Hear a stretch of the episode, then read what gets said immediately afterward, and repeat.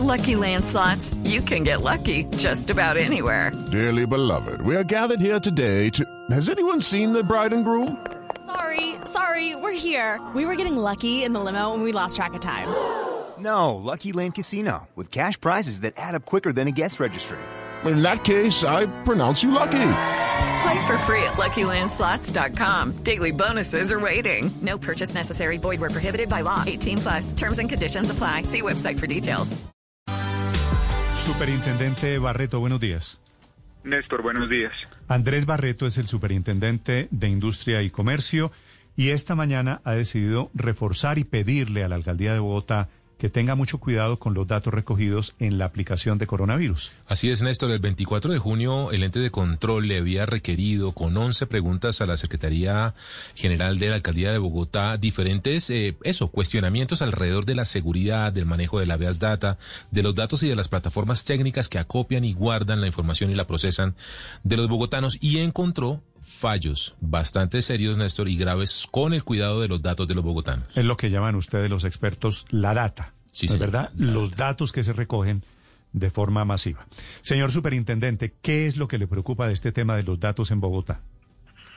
Bueno, Néstor, con motivo de la pandemia, varias administraciones, incluido el Gobierno Nacional, sacaron varias de estas aplicaciones con el fin de poder prevenir y mitigar la pandemia. Nosotros hicimos requerimientos a todas, la nacional y las de varias autoridades locales. Y esta de Bogotá, pues ya arroja los primeros resultados, que es que después de haberle hecho el análisis forense y jurídico, pues encontramos que tiene algunas fallas, por lo cual en esta ocasión le estamos emitiendo una orden con el fin de que nos dé cuenta de la corrección de las mismas, de que hay un principio de responsabilidad demostrada y reforzada de estos datos, y pues tienen 10 días para llegarnos ese certificado por parte de la Secretaría General de la Alcaldía Mayor de Bogotá, que va a ser la titular del uso de los datos. Entonces, en principio es una medida preventiva con el fin de que puedan corregir y nos den muestra y cuenta de ello dentro de los siguientes 10 días. Sí, pero superintendente, sigo sin entender cuál es el temor puntual. Es decir, que alguien coja esa base de datos, la hackee y se ponga a hacer extorsiones, o que la comercialice, o que la venda a terceros, o, o cuál es la preocupación.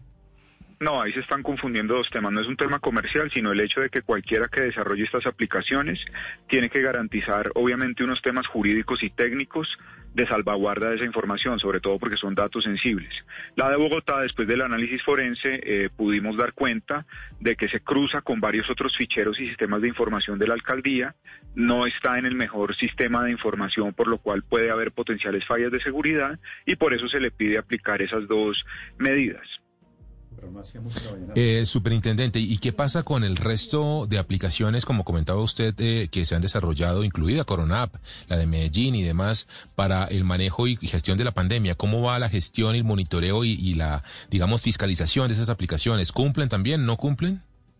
Hemos requerido varias, Cali, Valle, Manizales, mm, obviamente la, la nacional, que es la del Corona viene de, desarrollada por el INS y la agencia digital, y esas eh, se están haciendo los barridos electrónicos sobre la Corona App. Sí le quiero decir específicamente que esa ha sido auditada casi que quincenal o mensualmente. La Agencia Nacional Digital y el INS han estado presentando los informes.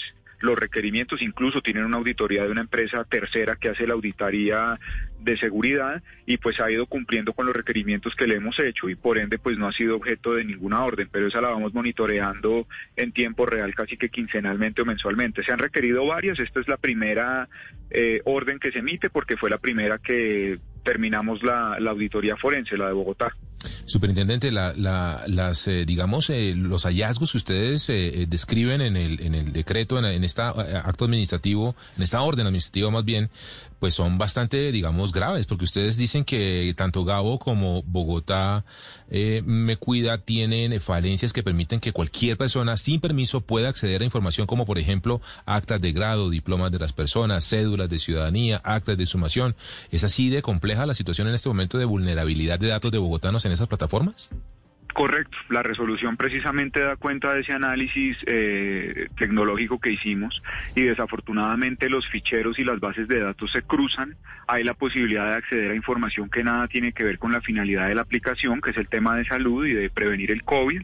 Y eh, obviamente la información no está bien compartimentada o segmentada, lo que fácilmente permite una vulnerabilidad. Entonces, antes de que se presenten precisamente esas situaciones en donde usted puede ser víctima de suplantación o se puede acceder a otra información que no tiene por qué tener, eh, lo que estamos buscando es que la alcaldía pueda implementar unas medidas efectivas y eficientes en materia de seguridad de los datos y podamos evitar que terceros lleguen a esta información o que la información no esté debidamente custodiada. La información sigue siendo de los titulares. Otra cosa es que la tiene eh, en calidad de depositaria la administración distrital por el uso de la plataforma y de la aplicación.